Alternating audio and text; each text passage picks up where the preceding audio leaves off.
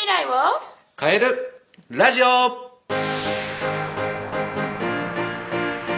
こんにちは。トライアングル個別学習塾の石田祐介です。よろしくお願いします。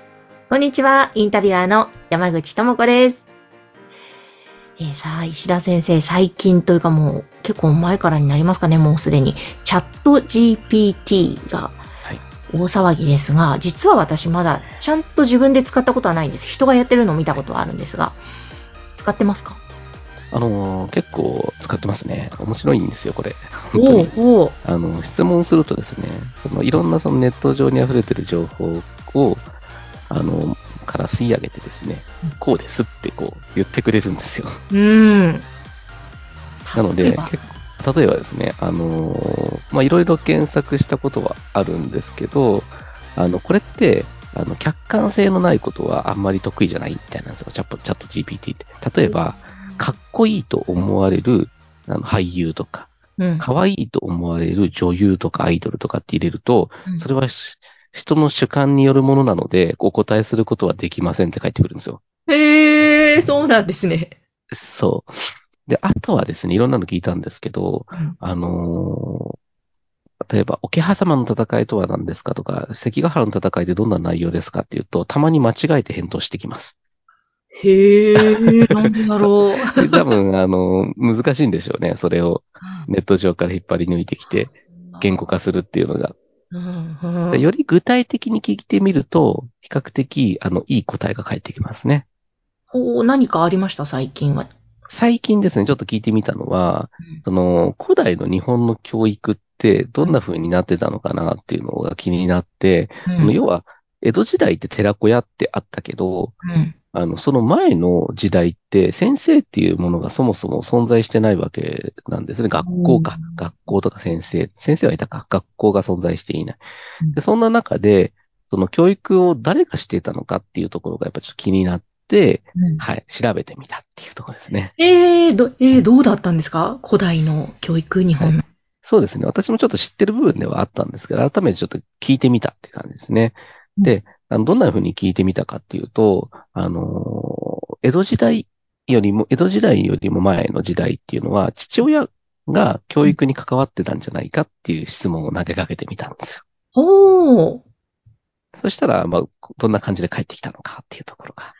えー。で、主にですね、そのうん昔って先生がいない中で、誰が子供に、を一人前の大人に育てていくのかっていうところでいくと、うんあの、これ実はお父さんの役割がめちゃくちゃ高いっていうことがあるんですよね。うん。知ってましたか、いや、知らなかったです。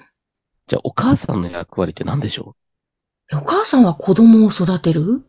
はい。って思うじゃないですか。うん。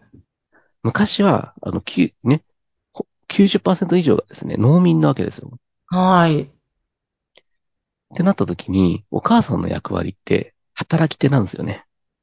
うーん。要は、中、あの、中心、働き手の中心となり得るものですよ。へー。じゃあ、子供を、要は、育てる役割って誰がいたかっていうと、ちっちゃい子供たちだったんですね。うーん。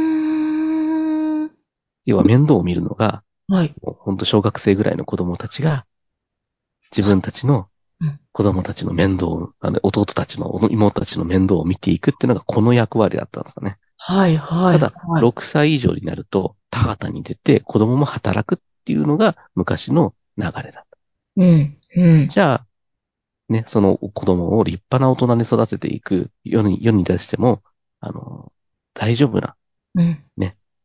立派な大人に育てていくのは誰の役割だったかっていうと父親になるわけなんですよ。うーん。だから父親が読み書きとか、はい。文化風習だとか道徳的な考えだとかを子供に伝えていくっていうことをしていたっていうのが古代の日本の教育のあり方なんですよね。はあそうなんですね。現代とちょっと違うところがありますよね。うんですね。うん。ちょっと逆、逆というか、なんかイメージ的に、お父さんが外で働き、お母さんが家で子供そうの、まあ、勉強とかね、宿題とかいろいろ見るみたいな。うーん、これって何ですか？チャット GPT さんもそう言ってたんですか？そうですね、言ってましたね。うーん。で、あっと面白いふうにちょっと聞いてみたのが、うん。それだ、学校がないってことは、その、それぞれの家庭で道徳的な考え方とかを伝えていくってことは、家庭ごとに、あの、違いであったり、偏りが出る教育になってしまわないかどうか、みたいなうんことを、チャット GPT に投げかけてみたんですよ。はい。そしたらなんて返ってきたかっていうところですね。うんはい。で、ちょっと読んでみてもいいですか、これ。はい、お願いします。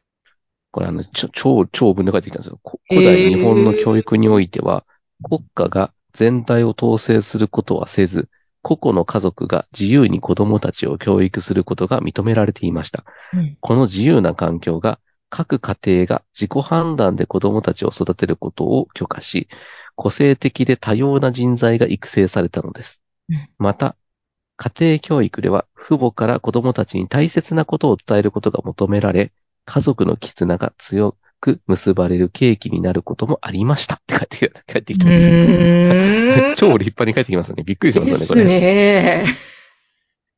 すごい GPT さん。すごいですよね。なんかちょっと面白かったのは、やっぱり家族の絆が強く結ばれる契機になることもあったでしょう。要は親の存在が昔の子供たちにとっては絶対だったわけなんですよね。うん。うん。で、今ってちょっと違ったりするじゃないですか。はい。親の言うことは、うさい、うさいとか。うん。うん、そうですね。なるじゃないですか。なりますね昔多分そういう感じではなかったっていうところなんですよね。親が先生になってたわけ。うん。尊敬される先生になってただいぶ違ったんでしょうね。そう。だから親も子に道徳的な考え方をちゃんと伝えていかなきゃいけないから、うん親としても立派になっていかなきゃいけないし、親としてもちゃんと学んでいかないと、子にちゃんとこうしたことが伝えられないっうん。ていう風な考え方をされてたんじゃないかなっていう風に思うわけですよ。うん、うん、うん、うん。なるほど。それがちゃんと GPT さんもはい。教えてくれるわけですね。はい。そうだから親のあり方っていうのを、あの、改めてやっぱ現代の日本でも考えてみないといけないってことですよね。うーん、ほんとだいぶ崩れてるっていう表現があれなのかわかんないですけど、ね、全く違ってきてますね。確かになんか、日本の原点に帰ると、うん、なんかすごい大切なものがありますね。きっとそこに。そうすると生まれるね、そうです絆だったりとかね。うん。なんか、あれですよね。